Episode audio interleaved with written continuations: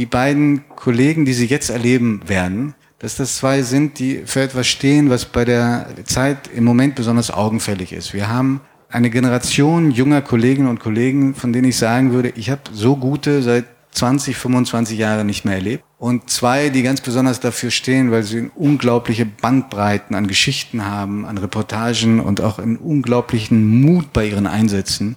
Die werden Sie jetzt erleben. Das sind Amrei Korn und Malte Henk. Ich bin großer Fan von den beiden. Viel Freude, ja?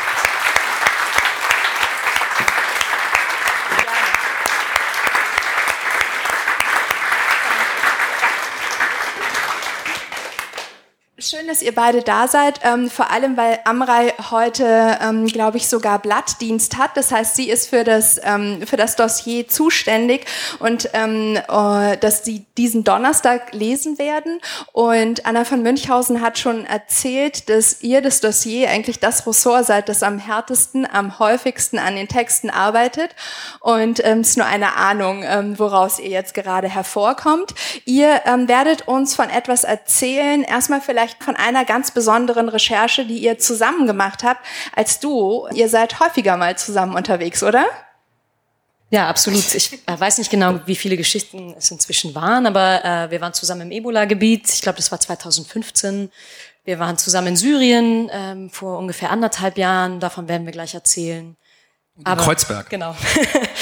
kümmern uns auch um, um äh, weniger aufregende Dinge, wie zum Beispiel Gentrifizierung in Kreuzberg. Wartet ganz kurz vielleicht, also diese Geschichte stammt, das könnten wir vielleicht noch erzählen, aus einem Abend, den wir häufiger machen, der heißt Hinter der Geschichte und ist entsprungen aus dem kleinen Transparenzkasten, den Sie vielleicht bei einigen größeren Geschichten der Zeit kennen. Erzählen die Redakteure, wen sie angesprochen haben für ein Thema, wer nicht geantwortet hat, welche Fragen immer noch offen sind und aus welchem Kontext, aus welchem Recherchehintergrund eigentlich dieser Text schöpft.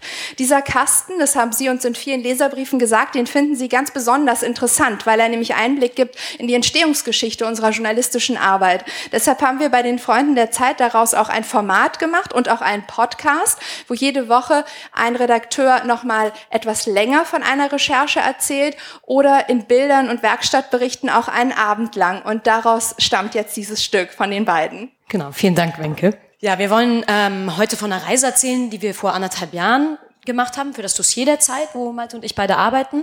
Und für den Artikel, den man hier sieht, waren Malte und ich zwei Wochen lang in Syrien unterwegs, in dem, wenn man so will, Krieg unserer Zeit. Und wir hatten von diesem Krieg bis dahin eigentlich immer nur in den Nachrichten gelesen. Ja, man hat, äh, Wenger hat das jetzt gerade so nett gesagt, dass, ähm, äh, dass wir so viel Zeit haben, oder, oder Anna von Münchhausen vor, dass wir so viel Zeit haben, an den Texten zu arbeiten. Das liegt einfach auch daran, dass wir äh, als Ressort äh, immer nur einen Text pro Woche haben ähm, und dann eben ja entsprechend uns dann auch äh, den Themen widmen können. Also wirklich ein großes Privileg, dass man sich den Themen lange widmen kann und dann hinterher auch noch lange Texte drüber schreiben äh, kann, was jeder Journalist gerne machen will.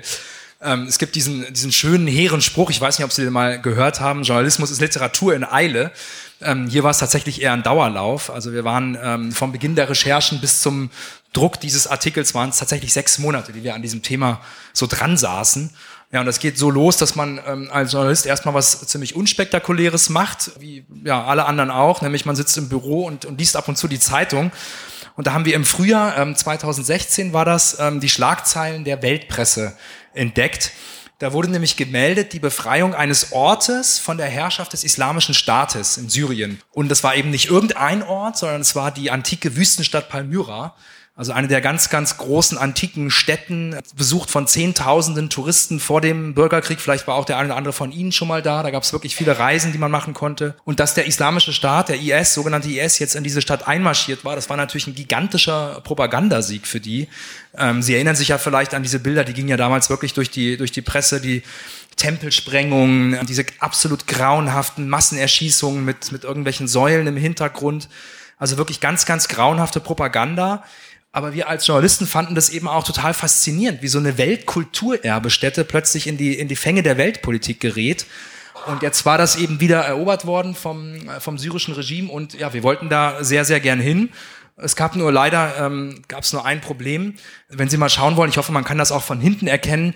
Das ist, ähm, sind die Frontverläufe in Syrien äh, zum Zeitpunkt unserer Reise. Das war dann eben im Herbst 2016. Das ist jetzt anders geworden. Das links, das ähm, braune, das ist so der Siedlungsblock ähm, der Assad-Regierung, also Homs, Damaskus und so weiter. Ähm, das grüne sind die Rebellen und das graue rechts in der Wüste ist der islamische Staat und vor allem der islamische Staat, das graue und die grünen, die Rebellen sind ja inzwischen massiv geschrumpft, einfach weil weil es alles äh, gerade so aussieht, als würde eben Assad gewinnen. Aber sowas eben damals, als wir gefahren sind. Und ja, man sieht, in der Mitte Palmyra und äh, wie so ein Finger, der da so reinsticht in dieses in dieses Land, das damals vom IS besetzt war, da gab es eigentlich nur eine Straße und äh, die gehalten wurde von der syrischen Armee und die haben diese Straße erobert, um eben dieses diesen Ort Palmyra äh, wieder zu erobern. Also nicht mehr, das war alles, was sie hatten. Ja, und als Journalist hat man ja kaum eine andere Möglichkeit, nach Syrien zu reisen, als quasi embedded, also sprich unter Schutz des syrischen Regimes. Alles andere ist meistens zu gefährlich. Und wir haben dann bei der syrischen Botschaft in Berlin zwei Visa beantragt, die überraschenderweise ein paar Monate später auch genehmigt worden sind. Und in den Tagen danach, als wir dann diese Visa im Pass hatten, haben wir uns ewig hin und her gequält, haben überlegt, sollen wir fahren, sollen wir nicht fahren, sollen wir das wirklich riskieren? Und nach langem Ringen haben wir uns dann bei einem Bier entschieden, okay, wir haben diese Visas, eine einmalige Chance, wir fahren, wir ziehen das durch. Und dann kamen wir hier an, in Damaskus, der Hauptstadt Syriens. Und es ist ja so, dass jede Familie und jeder Ort von diesem Krieg erfasst sind. Und aber als wir hier ankamen, waren wir erstmal total überrascht vom Anschein der Normalität. Damaskus ist sowas wie die halbwegs sichere Burg des Regimes. Äh, Assad lebt ja auch dort und die Cafés, die Bars, die Nachtclubs, alles hatte ganz normal geöffnet. Hier auf dem Bazar sieht man, wie die Leute ganz normal einkaufen. Und der Krieg scheint oder schien uns damals in Damaskus zwar weit weg, aber eigentlich war nur ein paar Kilometer entfernt. An den Stadträndern wurde immer noch gekämpft. Und am Anfang war eigentlich das Irritierendste, dass wir alle paar Minuten so ein Dröhnen gehört haben, ganz tiefes Dröhnen. Das war das Geräusch von Bomben und Granaten. Und die ersten Tage haben wir beide, glaube ich, nicht besonders gut geschlafen. Man macht sich halt einfach tierische Sorgen. Aber dann, und das klingt vielleicht äh, blöd, aber es ist leider wahr, gewöhnt man sich relativ schnell an diese Geräusche. Und nach ein paar Tagen in Damaskus war es dann so, dass wir uns eigentlich so sicher gefühlt haben, dass wir, also vorher hätten wir das eh nie gedacht, dass wir uns so sicher fühlen würden. Und dann ist aber so, man fährt durch Syrien, durch irgendwie eine heimbar, scheinbar heile Welt und dann biegt man links ab und steht plötzlich in so einem Viertel, also in der totalen Zerstörung.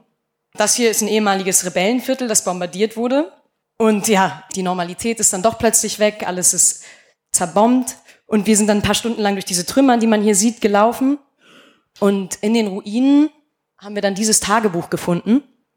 Ähm, das ist ein Mädchen, was offenbar Liebeskummer hatte, die da geschrieben hat. Da links, wir haben uns diesen Text über, übersetzen lassen. Und sie war, wie wahrscheinlich alle jungen Mädchen, unsterblich in Leonardo DiCaprio verliebt. Wir wissen bis heute nicht, was aus diesem Mädchen geworden ist, ob sie äh, heute als Flüchtling in Deutschland lebt oder ob sie die Bombardierung ihres Stadtviertels überhaupt überlebt hat. Ja, und wenn man ähm, in so einem Kriegsgebiet unterwegs ist, dann ist man da nicht ganz allein, sondern wir hatten da einen Aufpasser dabei, der wurde gestellt vom Informationsministerium der syrischen Regierung, also der das war der Preis, den wir zahlen mussten. Man ist natürlich am liebsten als Journalist so ganz allein unterwegs und bewegt sich allein und stellt allein seine Fragen und so. Aber das ging da nicht. Den Preis mussten wir zahlen. Der war natürlich der Angestellte einer, wirklich eines absolut grauenhaften Regimes. Das ist belegt, das ist klar.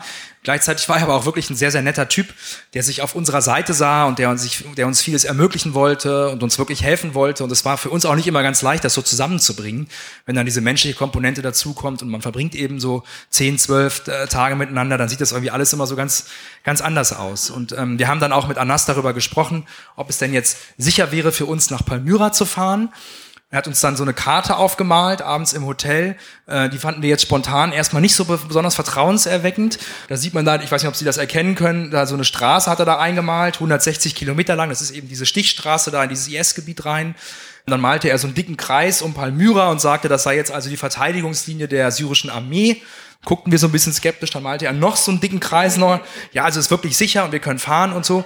Und ja, wir sind wirklich jetzt beide nicht die äh, abgebrühten äh, Kriseneinsatzreporter und ähm, machen uns, haben uns auch unsere Sorgen gemacht und unsere Ängste natürlich gehabt und so und saßen dann abends lang in unserem Hotel und haben nochmal überlegt, haben auch ganz viel telefoniert. Man spricht dann mit Helfern der Vereinten Nationen, die schon länger im Land sind, mit Einsatzleuten vom Roten Kreuz, die das wirklich sehr gut kennen, holt sich so seine Meinung ein und die haben alle gesagt, ja, das kann man schon machen und ihr seid da äh, relativ in so einer Situation natürlich nur sicher und haben uns dann entschieden, ja, wir wollen dann wirklich da, äh, wollen das dann wirklich machen und sind da hingefahren. Und dann saßen wir am nächsten Morgen um fünf, kurz vor Sonnenaufgang in, in Damaskus im Auto und sind losgefahren mit einem Fahrer. und sind dann auf die Straße nach Palmyra abgebogen, wo ja, nur wir allein in der Wüste waren und schauten so nach links und nach rechts und man denkt dann so, okay, da hinten so ein paar Kilometer weiter, da sind sie dann und das war schon so ein mulmiger, mulmiger Moment. Die Straße selbst wird bewacht, ich glaube, das ist heute immer noch so, von der syrischen Armee. Da waren alle paar Minuten musste man so anhalten, da war so ein Checkpoint und also wirklich allerprimitivste Verschläge eigentlich nur am, am Straßenrand. Davor stehen dann irgendwelche 18-jährigen Soldaten mit, mit Waffen und Badelatschen und so und schauen ins Nichts nach Norden und nach Süden. Amrei, ähm, von der man sagen muss, dass sie eine wirklich tolle Fotografin ist. Sie kann nicht nur schreiben, sondern sie kann auch toll fotografieren. Die hat alle diese Bilder gemacht, die dann auch gedruckt wurden.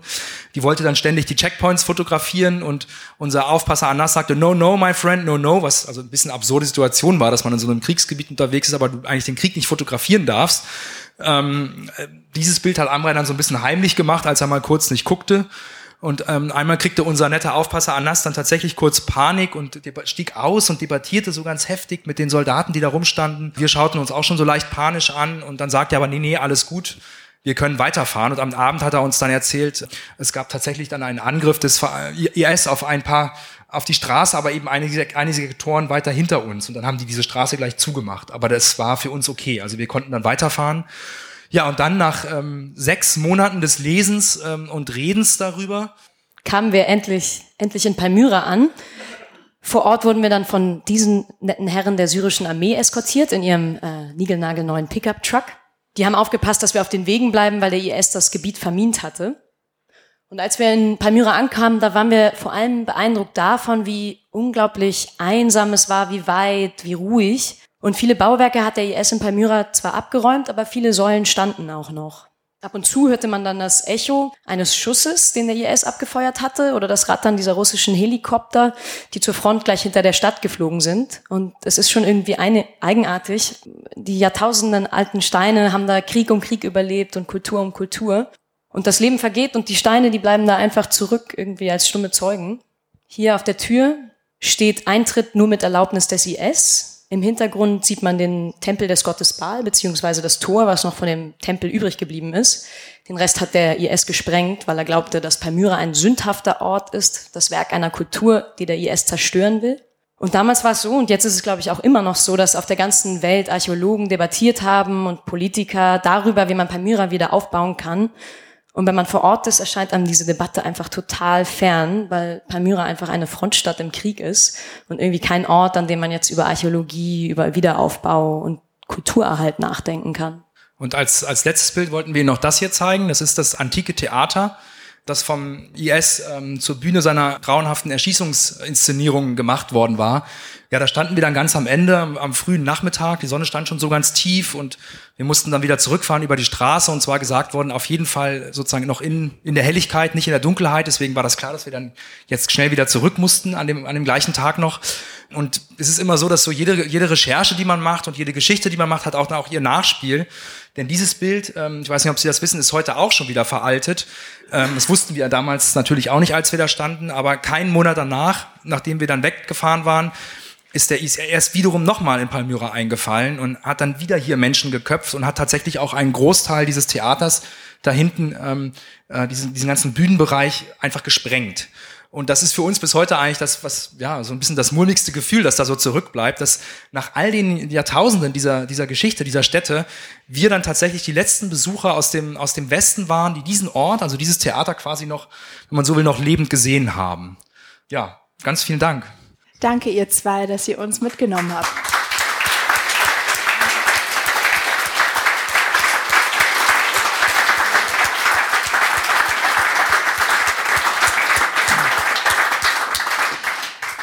Wie muss man sich das vorstellen? Ihr erzählt jetzt zwar ernsthaft, aber auch relativ ruhig von eurer Reise dort. In welchen Momenten hattet ihr aber auch Angst und wie geht man mit dieser Angst vor Ort dann auch um? Ja, es gibt diesen äh, wunderbaren Spruch, äh, a fear is lie in anticipation, also dass vor allem die Angst in der Vorahnung liegt. Ich glaube, zumindest bei mir war es so, dass ich die allergrößte Angst vor der Reise hatte. Als wir dann da waren, ist plötzlich so eine Ruhe eingekehrt, weil ich gemerkt habe, dass es eine parallele Welt dort gab, von der ich bis dahin eigentlich nicht in den Nachrichten gelesen hatte. Eben das Leben, das normal weitergeht in Damaskus. und so. Ich hatte tatsächlich Sorge an dem, an diesem einen Checkpoint, von dem ähm, Malte auch erzählt hatte, wo unser Aufpasser ausgestiegen ist und debattiert hat. Man spürt dann ja auch, dass irgendwas nicht ganz richtig ist, auch wenn, wenn die beiden auf der Arabisch debattiert haben und wir natürlich kein Wort verstanden haben. Aber war auch ganz dankbar dafür, dass wir diesen Aufpasser dabei hatten, der es dann auch sehr schnell geschafft hat, diese Situation wieder zu entspannen. Und ich glaube, was äh, auch sehr hilfreich ist, ist eben, wenn man zu zweit ist und sich relativ gut kennt und, und einander vertraut und so und dann sich gegenseitig immer so ein bisschen so ja abklären kann und wie siehst du das jetzt und so seine Meinung einholt und ähm, wir waren zusammen eben auch auf dem wirklich auf dem Höhepunkt der Ebola-Krise damals da unterwegs, was eigentlich noch, ich weiß nicht, ob es gefährlicher war, möglicherweise war es nicht gefährlich, aber psychisch war es auf jeden Fall belastender. Ähm, denn in solchen Gebieten hat man halt das Gefühl, gut, man ist das in, der, in Damaskus dann wieder und ist dann in seinem Hotel und weiß, man kann jetzt relativ sicher, ähm, es sei denn, es passiert was ganz, ganz, ganz Blödes, schlafen gehen. Aber bei Ebola hatte man tatsächlich ja immer dieses dieses Rasen im Kopf, mein Gott, habe ich heute irgendwas angefasst und kann das jetzt der, der eine mögliche Ansteckung sein? Da war sozusagen so die Angst ganz stark so nach innen verlagert. Und da hat es total geholfen, einfach auch zu zweit zu sein und sich gegenseitig so ein bisschen ja, helfen zu können. Dazu müsst ihr noch mal kurz etwas erzählen. Die beiden ähm, haben eine legendäre Geschichte, die auch vielfach preisgekrönt wurde, vor einiger Zeit geschrieben, in dem ihr der Ebola-Krise anhand des Virus nachgereist seid und die dann danach erzählt habt. Ähm, könnt ihr ein bisschen was dazu erzählen, was ihr da gemacht habt? Äh, genau, das, äh, wie Malte gesagt hat, das war zum, zum Höhepunkt der Epidemie. Die Idee hatte, es war eine Konferenzidee. Ich glaube, einer von uns hat gesagt, wieso macht eigentlich niemand, wieso ist eigentlich kein Reporter vor Ort in dieser äh, doch sehr heiklen Situation, die die ganze Welt interessiert? Und Malte hatte dann, glaube ich, aus dem Medicine Journal eine medizinische Studie gefunden, wo letztendlich das Virus zurückgetrackt werden konnte bis zu Patient Zero, bis zu dem allerersten Jungen, der sich infiziert hatte, wahrscheinlich äh, an einer Fledermaus. Und unsere Idee war dann, das Ganze in Journalismus zu übersetzen und letztendlich die Wendepunkte der Epidemie, also die Orte, an denen die Epidemie groß geworden ist, zu besuchen und eben eine Rekonstruktion zu machen. Und das war, ähm, wir sind sozusagen auf der Reise natürlich rückwärts gefahren, andersrum, als wir es dann hinterher erzählt haben. Also immer weiter rein in den Dschungel zu Patient Zero. Wie muss man sich das Abwägen der Gefahr vorstellen? Mit wem diskutiert ihr das auch hier im Haus? Ich könnte mir vorstellen, dass es einige Highbrows gibt hier, die sagen, wenn ihr zwei ähm, jetzt das Thema pitcht, ihr fahrt jetzt mal ins Ebola-Gebiet. Wie wird es auch hier in der Redaktion, wie wird da die Gefahr realistisch eingeschätzt? Also das war jetzt ein bisschen ein Spezialfall, einfach weil das so ein spezieller Fall war, der ja auch hier in Deutschland teilweise auch völlig hysterisch diskutiert wurde, als dann eben da, also einige, ich glaube in Madrid gab es dann diese Krankenschwester, das war genau als wir gerade da waren und auf einmal rieten alle in Panik. Also das war so ein bisschen ein spezieller Fall. Generell ist es so, dass man selber so ein bisschen so Mechanismen hat als Journalist, um halt so Gefahren einzuschätzen zu können. Das heißt, man telefoniert total viel rum vor Ort, äh, sucht sich schon, während man hier in Hamburg ist, sozusagen dort vor Ort irgendwelche lokalen Mitarbeiter, spricht mit internationalen Organisationen. Irgendwann hat man so ein Netzwerk, dann gibt es so Facebook-Gruppen von irgendwelchen Journalisten zum Thema Südsudan oder so. Und dann kann man da sich entsprechend so einwählen und hat so ein bisschen, kann so ein Netzwerk so anzapfen eigentlich an Wissen. Und das macht man ganz viel. Und es ist aber hier im Haus so, ähm, dass es eine relativ große ähm, ja, ähm, Freiheit eigentlich gibt, so, die man halt den einzelnen Leuten so gibt. Also wir mussten das dann quasi darlegen, so vor unseren Ressortleitern. Ich glaube, es waren die Ressorts, es war nicht die Chefredaktion damals, äh, mussten unseren, unseren Fall beschreiben, mussten sagen, das und das und das haben wir gemacht, so und so, aus den und den Gründen glauben wir, dass es eigentlich für uns sicher ist. Und dann sagen die, okay, ja, wir finden das interessant, wenn ihr der Meinung seid, ihr könnt das machen, dann macht das. Also das, und, aber ich weiß noch, Tanja Stelzer, unsere Ressortleiterin, sagte auch, Leute, ihr könnt immer um, äh, zurückkehren. Ihr könnt auch noch auf dem Flughafen euer, euer Ticket zerreißen und könnt wieder umdrehen und könnt sagen, nee, nee, wir haben uns das doch anders überlegt. Also das hilft dann auch so ein bisschen diese Sicherheit zu haben und ganz stark halt auch wirklich, ähm, deswegen auch wieder dieses im Dossier, dass man da dann wirklich auch Monate Zeit hat. Also wir wenn es hochkommt, wir müssen auch Redaktionsdienste machen. Das heißt, wir müssen die Texte von anderen Autoren betreuen und redigieren und so und so quasi so ins Blatt bringen und Überschriften machen. Das machen wir jeder drei Monate im Jahr. Ansonsten haben wir Zeit für unsere eigenen Themen. Das heißt, ich habe, äh, Amra, wir haben jeweils neun Monate Zeit und wenn, wenn man da vier, fünf Texte hat im Jahr, dann ist es eigentlich schon gut für uns. Und das ist echt ein großes Privileg, äh, wofür wir natürlich Ihnen total dankbar sind, weil Sie sind die Abonnenten und Sie machen das möglich. Das gibt's wirklich ähm, ganz, ganz selten eigentlich nur noch in Deutschland im Printjournalismus, dass man eben wirklich außerhalb dieser Tagesaktualität sich wirklich ganz lange diesen Themen widmen kann. Und da bei Ebola haben wir wochenlang rumtelefoniert und haben quasi unsere Reise im Voraus geplant und nur so und was für ein Auto nehmen wir und Medizin, was brauchen wir für die Medikamente und so. Und nur so ist dann sowas auch möglich. Ihr zwei, vielen, vielen Dank, dass ihr uns in so viele Ecken der Welt mitgenommen habt, in denen ihr schon unterwegs wart für die Zeit. Ich glaube, das hilft noch einmal auch ähm, diese Abwägungen und diesen Blick hinter die Kulissen, ähm, eure Stücke auch noch mal ganz anders zu lesen. Vielen, vielen Dank, dass ihr euch die Zeit genommen habt und äh, hoffentlich einen nicht mehr allzu langen Dienstagabend. Danke euch, Malte und Amral. Danke Ihnen. Danke. Vielen Dank.